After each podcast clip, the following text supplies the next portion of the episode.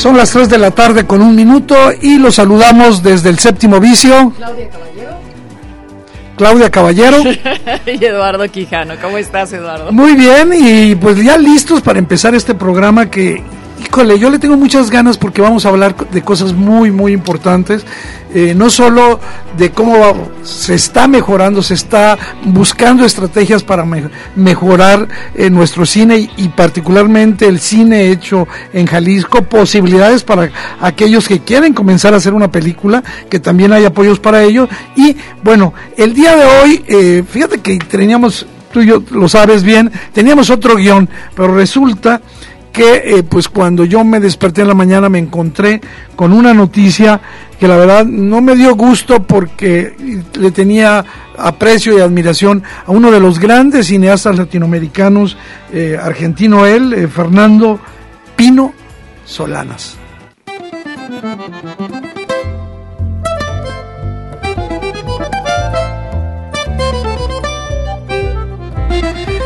Yo creo que es imposible pensar o hablar del cine argentino del último medio siglo sin la presencia de Fernando Solanas, de Pino Solanas, que fíjense, ayer, eh, cumpliendo una misión diplomática, eh, murió en París después de varias semanas de, haber sido internado.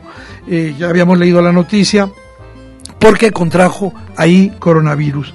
Eh, Solanas es una figura, Claudia, eh, determinante eh, para hablar del cine argentino, del cine latinoamericano, tanto del documental como el de ficción.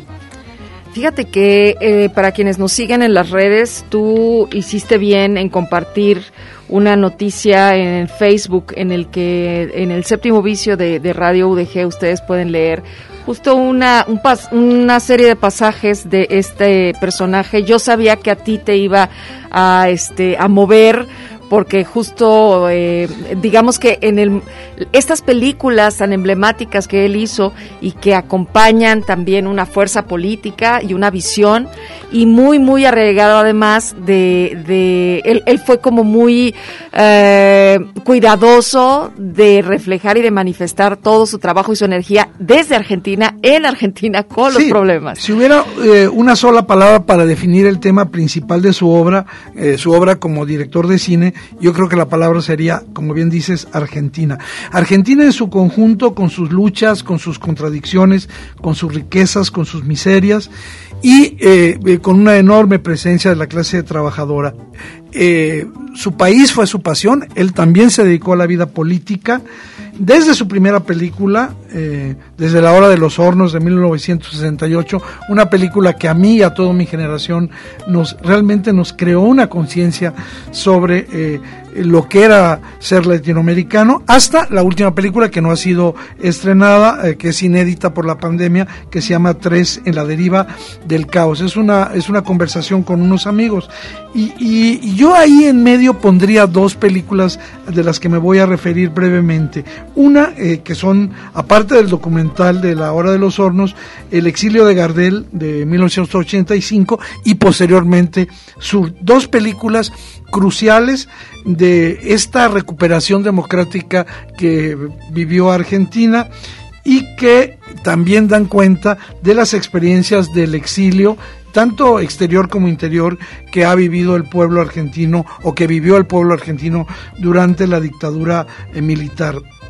La Hora de los Hornos es la película que seguramente tú dices que a nosotros, a mi generación, nos eh, impactó. Es una película un, de 1968 que es como una especie de fresco gigantesco sobre los efectos del imperialismo estadounidense sobre los Estados Unidos y que cuando menos lo, como yo lo viví, va a significar un quiebre en la producción cinematográfica, tanto de Argentina como de, de, varios países latinoamericanos. Es un ensayo que va a reflexionar sobre la situación sociopolítica de Argentina entre 1945, al final de la Segunda Guerra Mundial, y eh, antes de los estallidos del Mayo francés. Imagínate la importancia de, este, de, este, eh, de esta película, La Hora de los Hornos, y eh, la, la, película fue filmada clandestinamente, ¿no?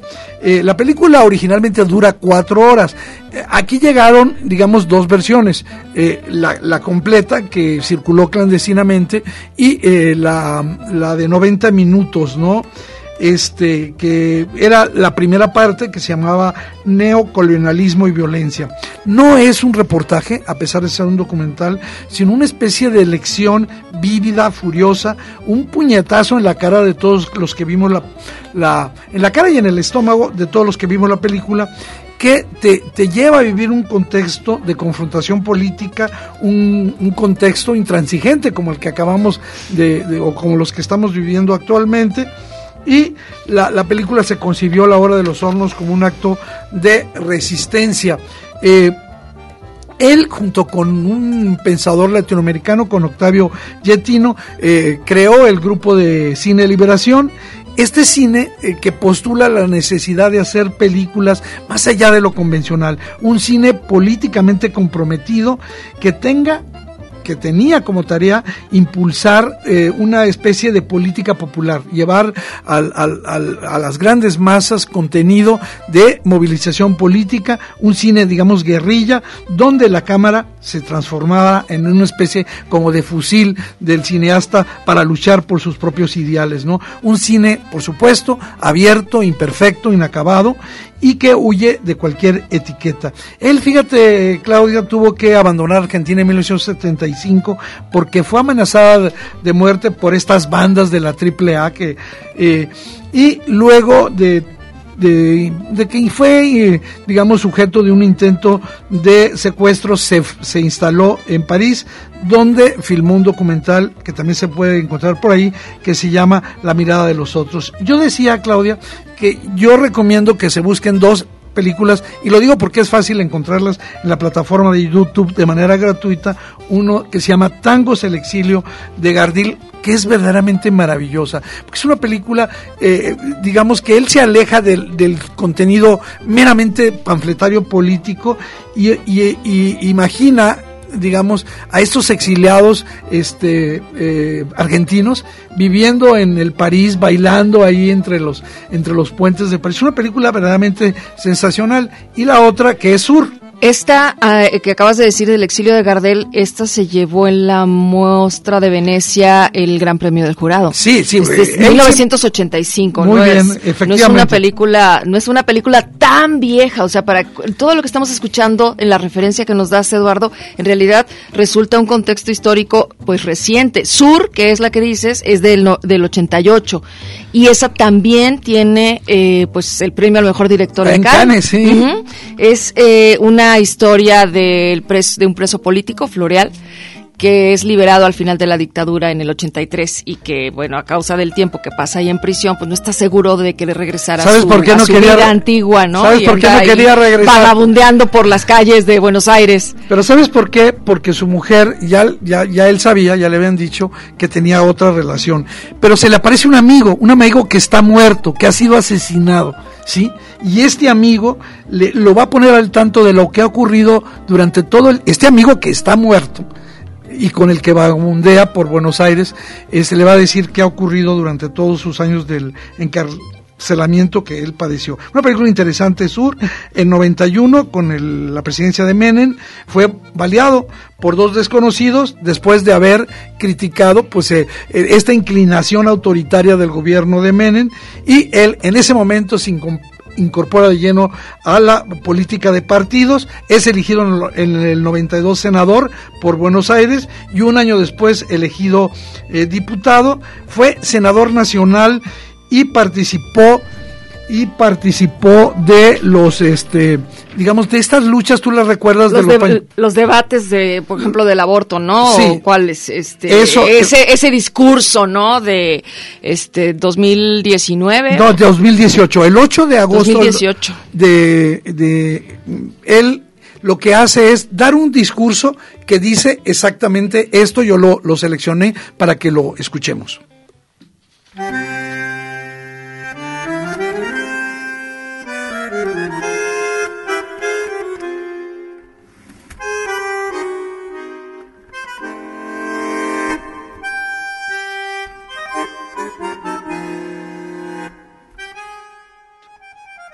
Esa Argentina la queremos cambiar.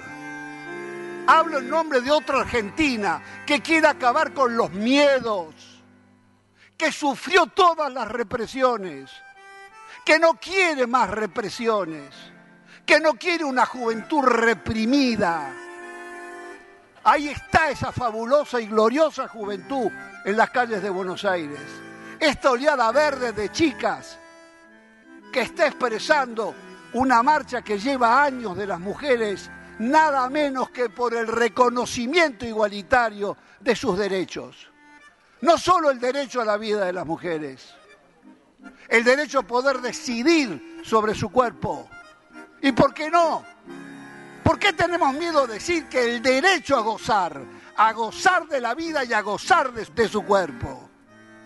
Pero mientras nosotros discutimos y podemos discutir años sobre la validez de una interpretación de la Constitución Nacional o de las distintas normas, hay miles de mujeres que no tienen otra opción que el aborto clandestino, porque ninguna ley represiva pudo a lo largo de la historia impedir los abortos.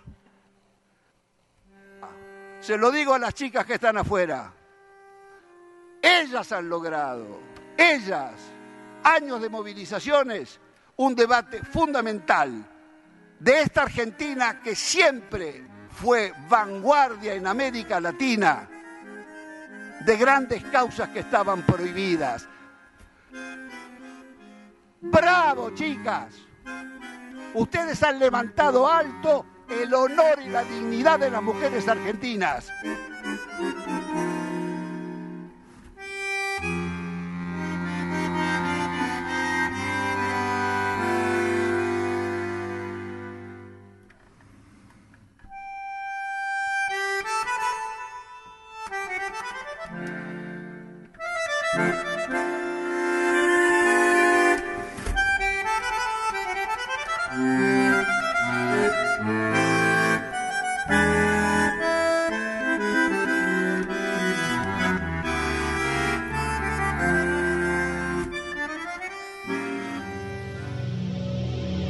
Séptimo vicio.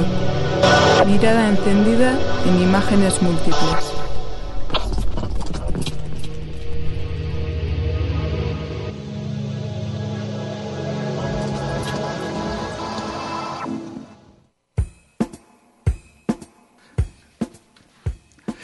Pues eh, Claudio, tú recordarás que eh, el pasado miércoles 21 de octubre, aquí justamente en la explanada de la Cineteca, eh, se presentó la ley de la iniciativa de la ley de filmaciones del Estado de Jalisco y pues hoy tenemos un, el enorme gusto de tener aquí en el séptimo vicio, gracias por tomarnos la llamada, al diputado por el Distrito 10 de Zapopan, Esteban Estrada, que es el autor de esta iniciativa de ley. Eh, yo le doy las gracias al diputado Estrada. Yo creo eh, que pues, seguramente usted tendrá muchas cosas siendo el autor de, de esta iniciativa, aquí en el séptimo vicio hemos hablado acerca de esta iniciativa, pero ¿quién mejor que usted, eh, senador Estrada, para que nos platique en el séptimo vicio? Bienvenido.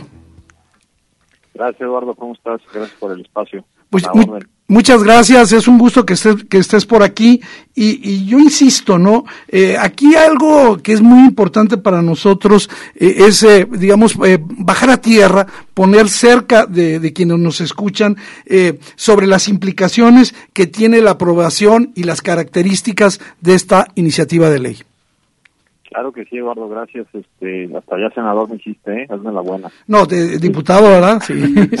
bueno, bueno, es que yo no sé, yo no sé cuál es tu agenda futura política. no, y además, bueno, con el peso que, que, podría tener, ¿no? Eh, la ley de filmaciones, la ley de filmaciones del Estado de Jalisco, este, diputado Esteban, una pregunta. ¿Esta es la primera ley de filmaciones del Estado de Jalisco que existe? O sea, la primera iniciativa de esta naturaleza. Es la primera, es correcto y no, no existe una ley como tal. Y sin duda, déjame platicarles y gracias nuevamente por el espacio. Eh, platicarles cómo nace esta iniciativa, que justo nace justo de la de todo el sector audiovisual, que de manera, creo que de manera muy loable, ellos estaban preocupados al ver que Jalisco eh, sin duda venía creciendo de una forma creo que desorganizada desde mi punto de vista. Como ustedes saben, ya existía una comisión clínica desde el 2014 creada en el estado de Jalisco que le vino a dar forma a una industria que, creemos eh, venía de forma orgánica creciendo sustancialmente, donde fuimos creciendo poco a poco, en donde hoy sin duda los números se dicen que somos la segunda entidad que se vienen a producir en nuestro estado eh, después de la Ciudad de México. Y la industria preocupada por las iniciativas que estaban presentándose a nivel federal y lo que estaba pasando también inclusive en la Ciudad de México eh, pues sin duda vino a poner en la mesa una, una idea de generar un marco legal que le pudiera dar certidumbre a esta industria. Y que a partir de esta ley y que esta certidumbre que les pueda generar, puedan ellos organizarse, puedan generar los marcos normativos para que de ahí se pueda desprender una política pública sólida y que sea no nomás un tema, no nada más sea un tema de ciertas administraciones si es que apoyan o no eh, el arte eh, cinematográfico, toda la industria audiovisual, sino que la ley va a venir a poner eh, un antes y un después para que esta política pública pues pueda trascender cualquier este, administración. Entonces, creemos conveniente que fue una iniciativa que fue creada de fuera hacia adentro, uno como servidor público, como representación legislativa. Lo único que hice pues fue realmente abastecerme, estudiar las leyes estaban en vigencia, no nada más a nivel nacional, sino a nivel internacional, en conjunto con distintas instituciones, con organismos, con el Poder Ejecutivo, por supuesto con la Universidad de Guadalajara, que participaron activamente en la elaboración y la iniciativa de la misma, consideramos que tenemos un, una, una iniciativa eh, desde el punto de vista vanguardista y que nos apuntala con la posibilidad de verdad legítimamente convertirnos en una potencia en términos de captar eh, esta industria a nivel nacional e internacional. Quisiera hacer un comercial, fíjese que esta ley la íbamos a presentar originalmente en el marco del Festival del Cine Internacional de Guadalajara en el mes de marzo, que era una iniciativa que ya prácticamente la teníamos lista. Y bueno, pues ya al tiempo saben la historia, que fue uno de los primeros eventos que se pospusieron, afortunadamente no se cancelaron, simplemente se pospusieron por el COVID-19 y como he venido diciendo, no hay mal que por bien no venga, lo que nos dio tiempo es de seguir estudiándola, seguir perfeccionándola, y lo que nos generó toda esta pandemia es que eh, nos dimos cuenta que a nivel internacional, específicamente en la cuna del cine en Estados Unidos, pues ellos estuvieron muy atentos por las restricciones del propio COVID que se fueron generando y gastando sus propios contenidos. Todos los desarrolladores de contenidos, los desarrolladores de streaming, ellos también estaban muy atentos a la elaboración de esta ley porque estaban sumamente interesados de venirse a Jalisco. Y lo que estaban esperando pues, es que esta iniciativa tomara forma y decirles que bueno creemos que ya los tiempos en el cual ya fue presentada eh, formalmente en el Congreso como ya lo mencionaste hicimos un evento muy bonito simbólico en donde creo que lo que el mensaje se, se quiere mandar es que la industria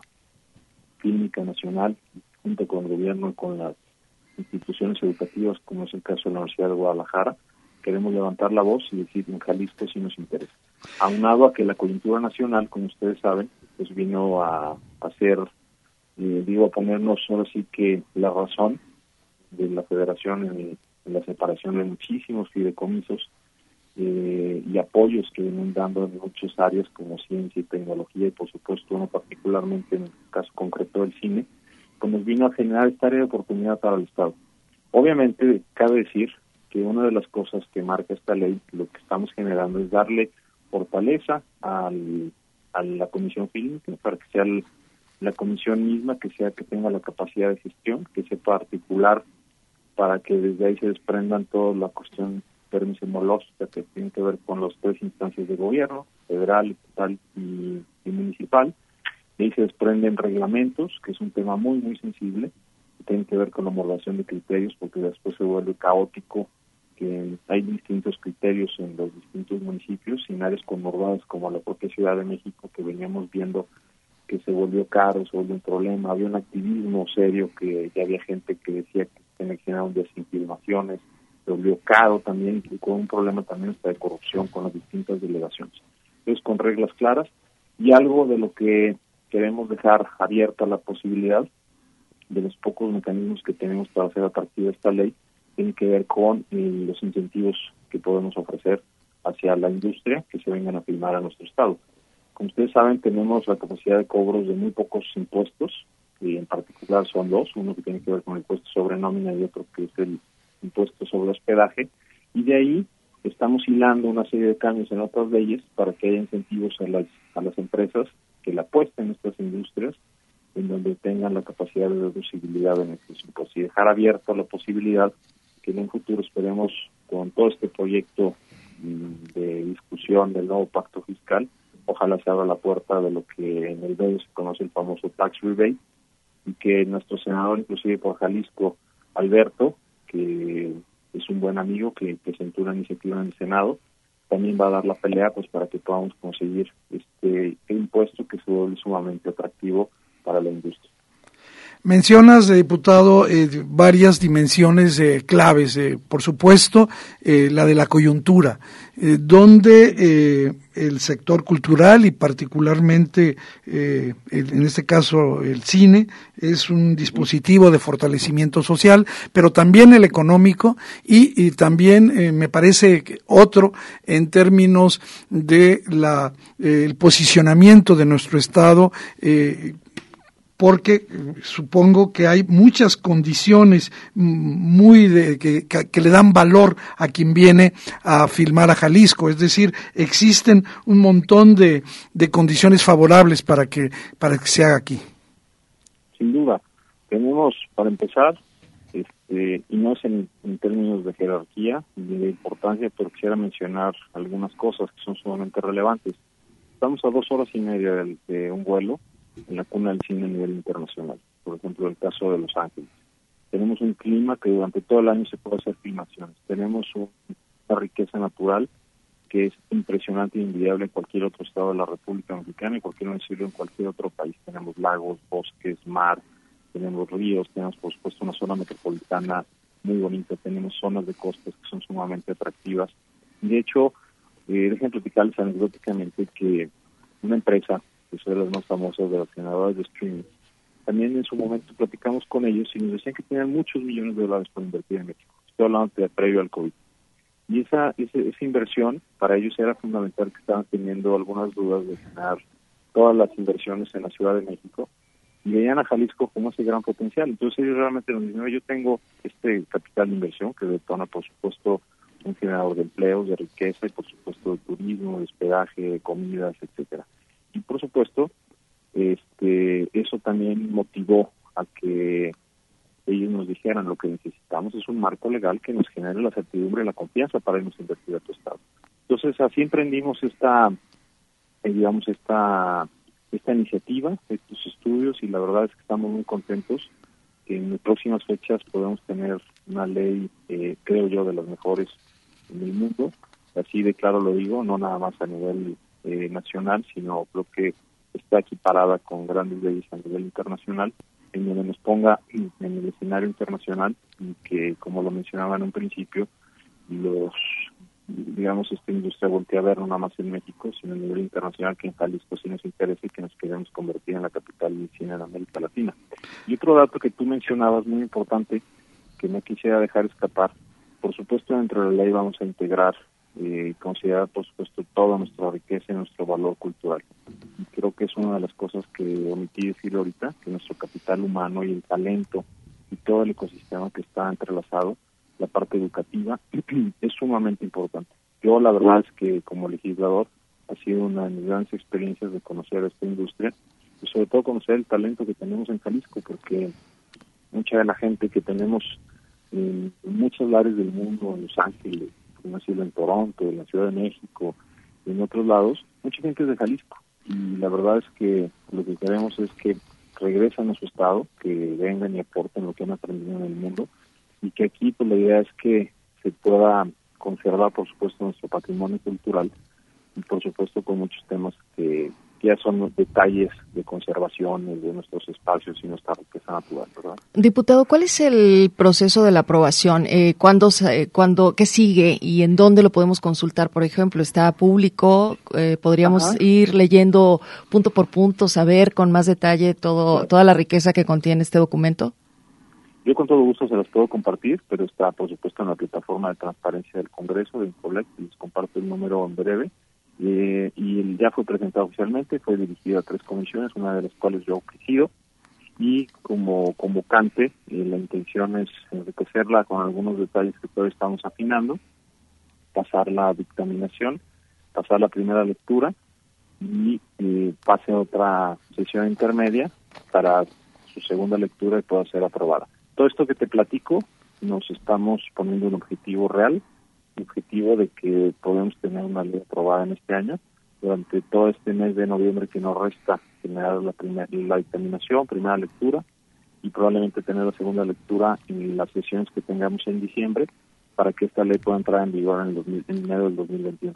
Pues te vamos a, a pues a convocar, ya te vamos a pedir que cuando sea aprobada, pues eh, tengamos la oportunidad de platicarlo, celebrarlo y ampliar más sobre esto que, como ya comentabas tú, y a mí me parece eh, digamos, importante de qué manera el apoyar este bien cultural que es nuestra industria cinematográfica es también un factor de desarrollo económico, de posicionamiento, de resguardo de nuestros talentos, de desarrollo eh, productivo socialmente. Y pues no, me queda, eh, Esteban, más que felicitarte, diputado Esteban Estrada, por, por, por esta iniciativa. Vamos a estar al pendiente. Este, nosotros, este, aquí estamos, eh, pues simplemente para comunicar a la gente lo que sí se está haciendo en estas condiciones tan complicadas de cierres, de, no apoyo a, la cultura, a la ciencia, a la investigación, estas estrategias que sí sirven. Un abrazo y muchas gracias por haber aceptado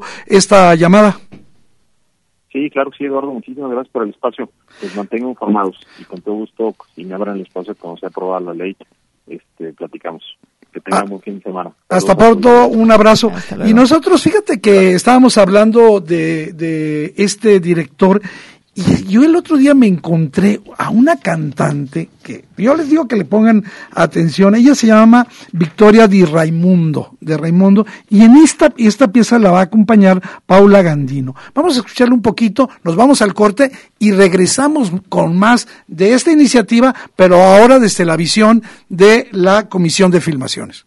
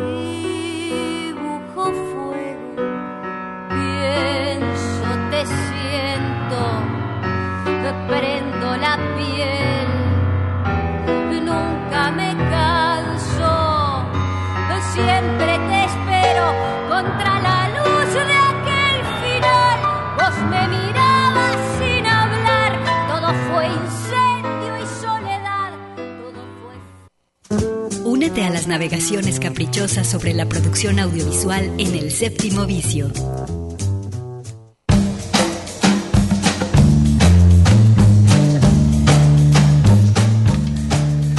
Regresamos al séptimo vicio y hoy ha sido día de hablar de cosas importantes para el cine y particularmente para el cine de Jalisco. Y es un gran gusto, como siempre, tener a un amigo cerca para platicar de lo que nos gustó del cine. Y eh, pues eh, esta tarde saludo aquí en los micrófonos del séptimo vicio al director de la Comisión de Filmaciones de Jalisco, Rodolfo Guzmán. Mi estimado Rodolfo, ¿cómo estás?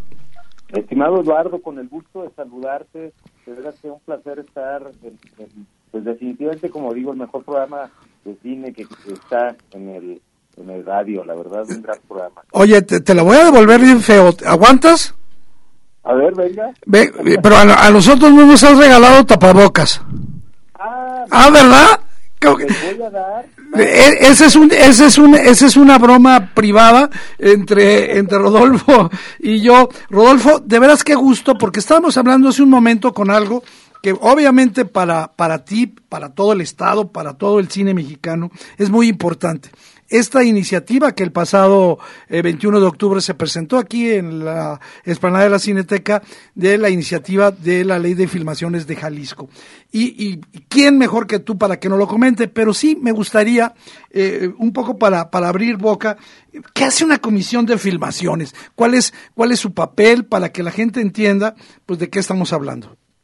Claro, por supuesto, estimado Eduardo. Una comisión fílmica, tanto aquí en, la República como en otros países, es una oficina que ayuda a las producciones audiovisuales, a todo tipo de producción, ya sea una película, ya sea una serie, telenovela, videoclip, publicidad, eh, en, poder eh, conseguir los permisos, dar los permisos para filmar en los espacios públicos y en algunas ocasiones gestionar también los privados, ¿no?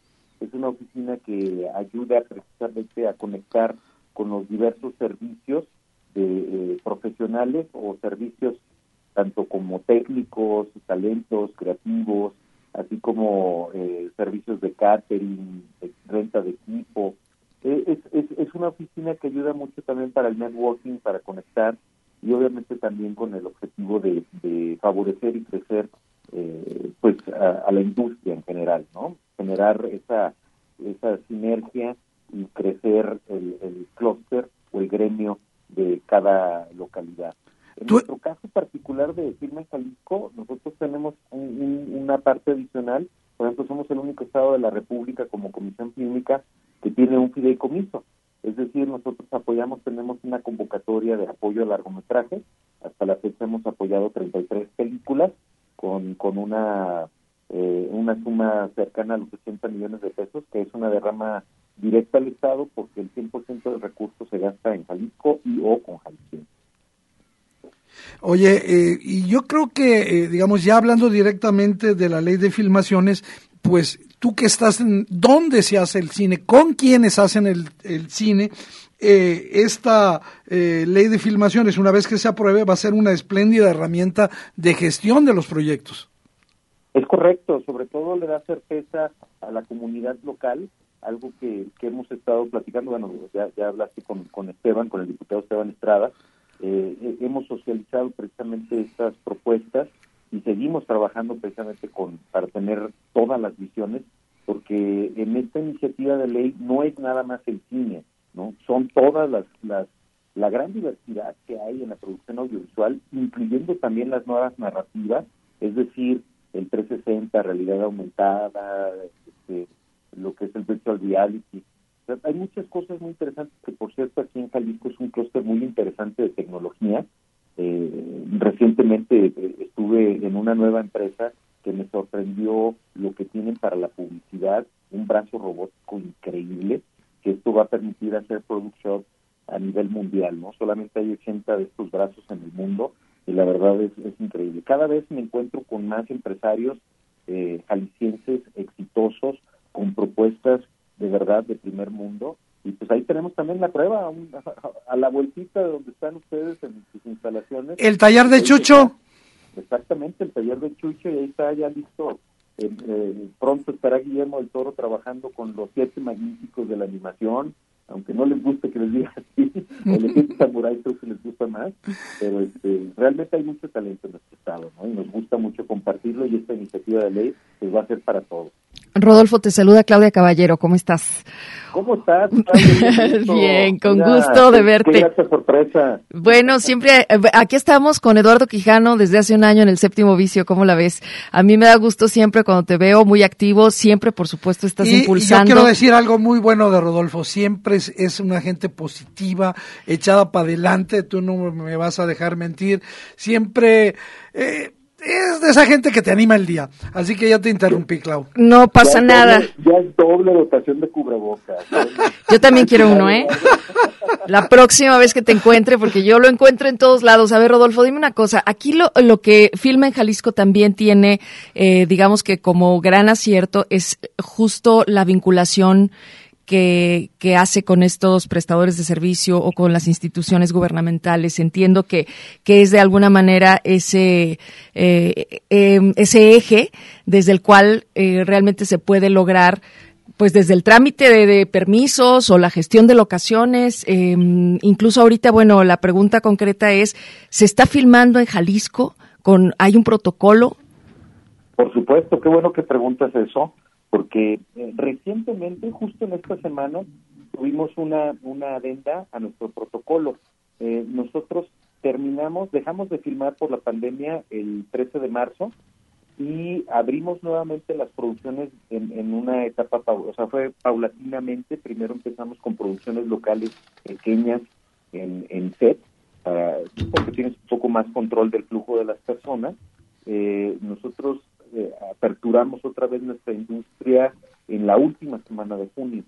Eh, para esto, para poder abrir, obviamente trabajamos durante todos estos meses que, estuvimos ahora sí que guardando la sana distancia y, tratando de generar el home office, pero estuvimos trabajando muchísimo haciendo diversas colaboraciones. Digo, tengo también eh, la fortuna de, trabajar, soy, soy presidente de la Red Mexicana de Comisiones Fílmicas y secretario de la Red Latinoamericana de Comisiones Técnicas. Esto nos permitió eh, pues tener de una manera muy muy rápida eh, protocolos de otros países y por supuesto otros estados.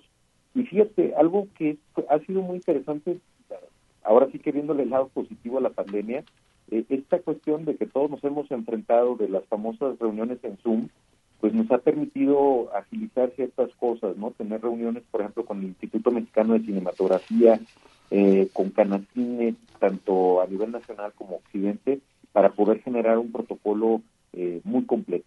Y eso fue lo que se logró. Eh, precisamente para junio fue aprobado nuestro protocolo y ahora confirmaciones que hemos recibido muy importantes.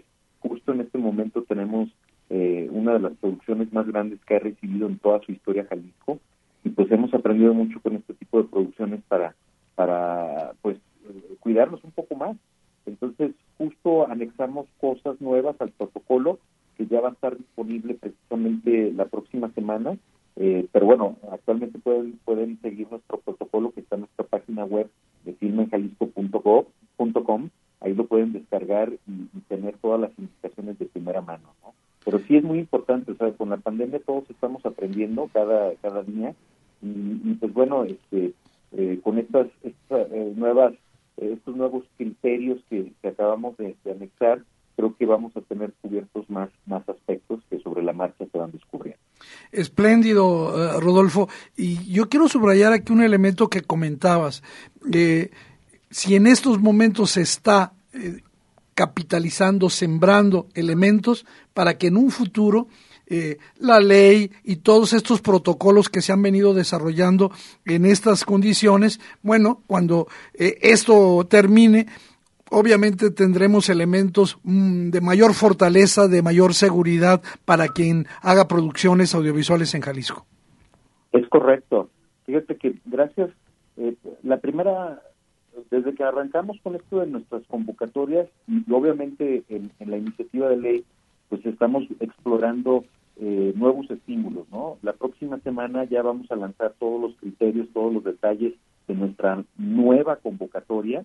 Eh, cerramos hace unas semanas nuestra quinta convocatoria de apoyo a, películas, a largometrajes. Ya en su comité de valoración los jurados están revisando todos los proyectos. Fue, fue muy buena la, la participación. 48 proyectos fueron los que recibimos. Eh, este año, por la cuestión de la pandemia, se abrió exclusivamente proyectos a propiedad intelectual jalisciense, exclusivamente. Eh, consideramos que era muy importante, eh, pues por esta situación tan tan difícil que estamos viviendo, pues primero los nuestros, ¿no? Pero el próximo año, en el primer semestre, abriremos nuestra convocatoria 2021, nuevamente abriendo a, a toda la República y al mundo. Claro, con, con la iniciativa de ley estamos poniendo esta nueva regla que por lo menos el 50% de los apoyos van a ser eh, exclusivamente para jaliscienses.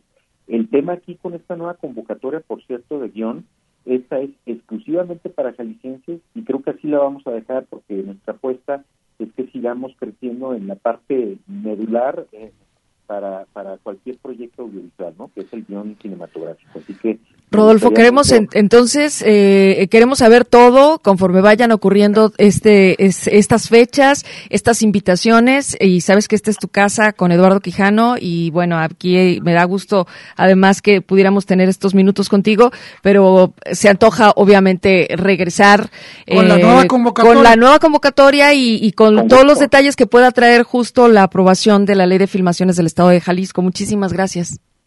Muchas gracias a ustedes y pronto les llegarán esos cubrebocas también para que compartan con el público. Muchas gracias, Rodolfo. Un abrazo y gracias por acompañarnos. Escucharon, Jalisco tiene estrategias positivas para fortalecer la industria audiovisual. Estén atentos, por supuesto el séptimo vicio le dará seguimiento a estas cosas. Nosotros vamos a escuchar un poquito de música porque, ¿qué creen? Vamos a platicar de algo más sobre esto, de los que hacen cine van a tener más apoyos.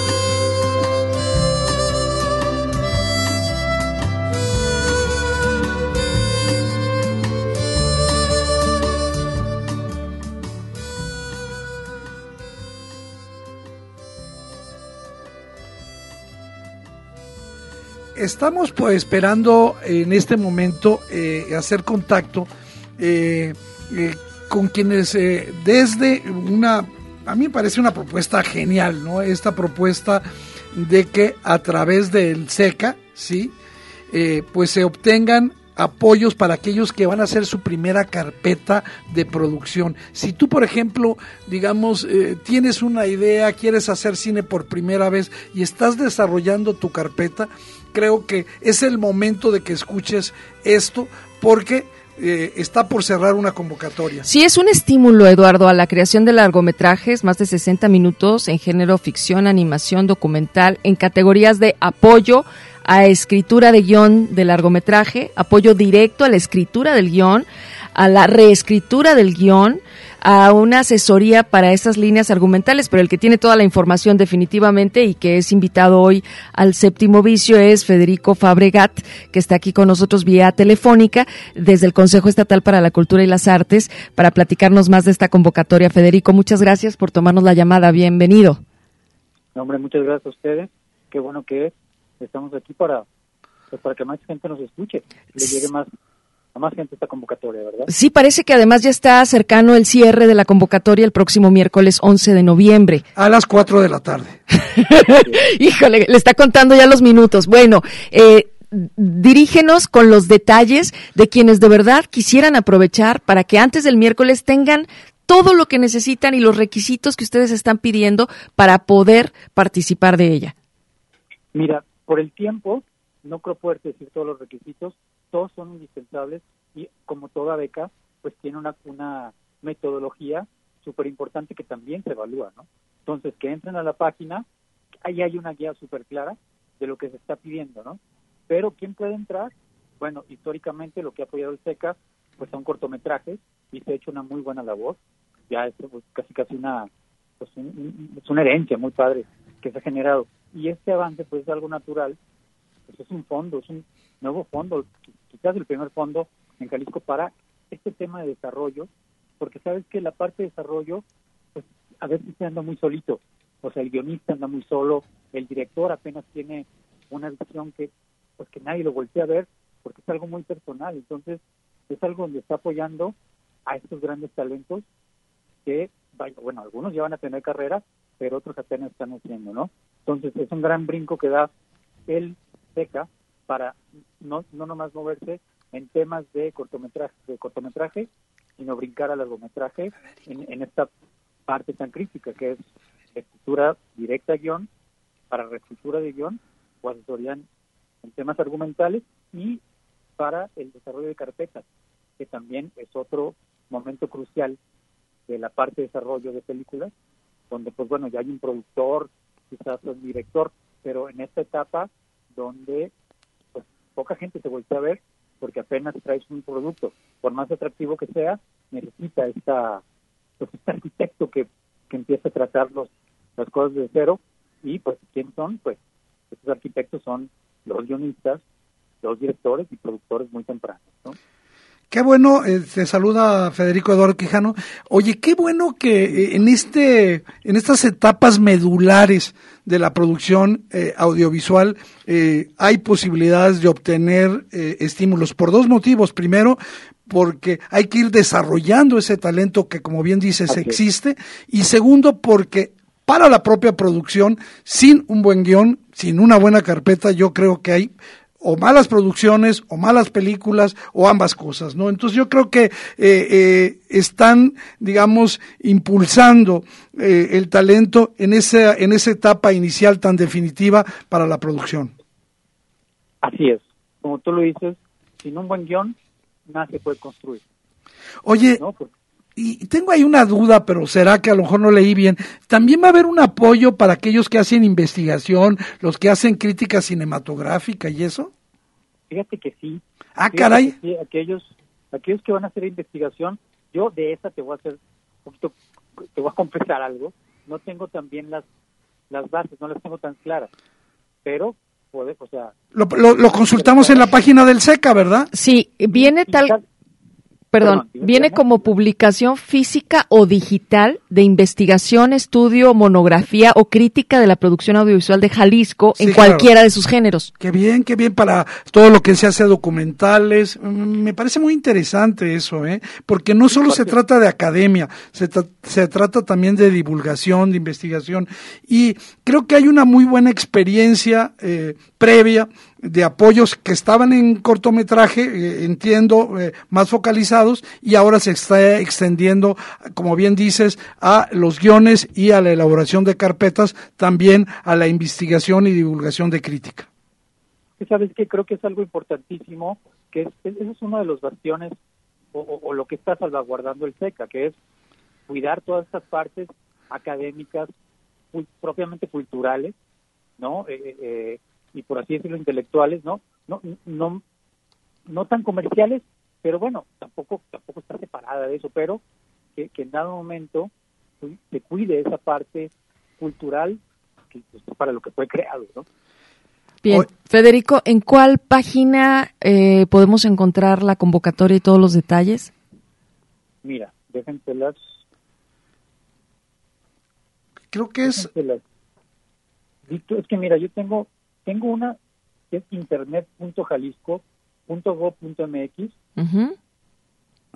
beca. O sea, creo que y, no y no me está abriendo a mí porque yo tengo tengo para registrar el proyecto en convocatoria.seca.jalisco.gov.mx ah, yo creo que esa es la más adecuada porque yo tengo un internet terrible no te apures. Lo podemos publicar en el séptimo vicio, en las redes del séptimo vicio. En las redes sociales del séptimo vicio. Ahora mismo terminando el programa, vamos a poner el link a esta porque en realidad es un programa de estímulos, ¿verdad? Y ahí están estos estímulos eh, para eh, las distintas posibilidades. Sobre todo, aquí la pregunta es, estás empezando a hacer cine, quieres que te apoyen, necesitas que te apoyen, pues ahí está el Consejo Estatal para la Cultura y las Artes de Jalisco, eh, con estímulos. Eh, la convocatoria se cierra el próximo miércoles. Dije a las 4 de la tarde porque hay gente que se espera hasta que faltan dos segundos en, la noche. No es el caso, ¿verdad? Pero ahora es a las 4 de la tarde, para, eh, se reciben los todas las solicitudes, ¿verdad? Yo nada más agregaría que es para la gente que quiere empezar a hacer cine, pero ya la parte del, largometraje trae ahí unas implicaciones de currículum y temas profesionales que, no todo el mundo puede entrar. Es decir, este, sí necesitas un poquito más de credenciales. ¿Por qué? Porque, vaya, garantiza muchos aspectos, ¿no? Y, o sea, no cualquier persona sale de la nada haciendo un, haciendo largometraje. Entonces hay que aprender un poquito en la parte de cortometraje eh, para poder entrar a la parte de largometraje. Perfecto. Muy buena aclaración, ¿eh? Muy bien. Federico, pues esperamos tener también contigo una charla un poco más extensa. Por lo pronto, pues te agradecemos que hayas hecho este anuncio, esta convocatoria también a Recordatorio, ¿verdad? Que visiten la página eh, del Consejo de la Cultura y las Artes. Ahí están las convocatorias para estímulos. Este se cierra el miércoles 11. Hay una disculpa por no tener el link, pero si, me podrán, o si nos pueden hacer un super favor, si pueden poner el link, los teléfonos, y hay, un, hay el correo del, del secretario de Axayacatl, que, que está ahí también con todo gusto. Nos pasas la información y lo publicamos completo. ¿Te parece, Federico? Bien, bueno, muchas gracias.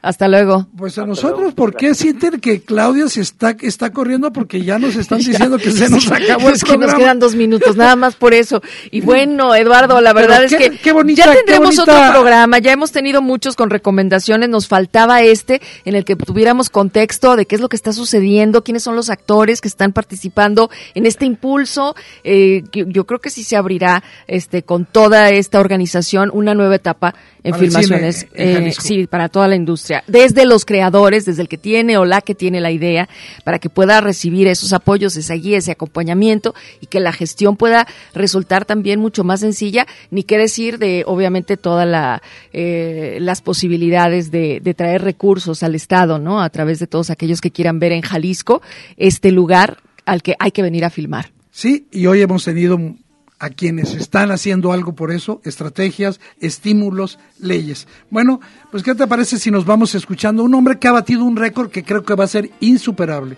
Ocho décadas con un álbum en los cinco primeros lugares. Es Cliff Richard, tiene 80 años y acaba de meter un disco nuevo a, a, los charts en la Gran Bretaña con una canción de los Beatles, con este cover de Here's Come the Sun. ¿Qué te parece si nos vamos con esa? Me encanta. Sobre todo para que los Estados Unidos les llegue el sol. sí, es cierto. Little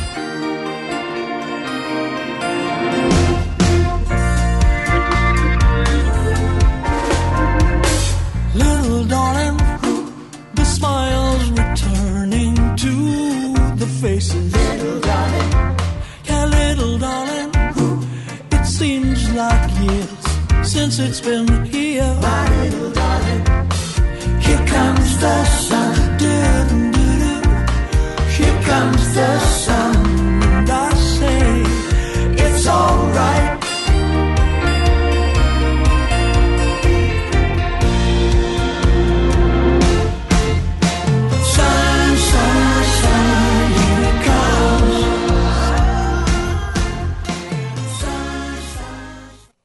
Séptimo vicio. La cultura del cine en imágenes sonoras.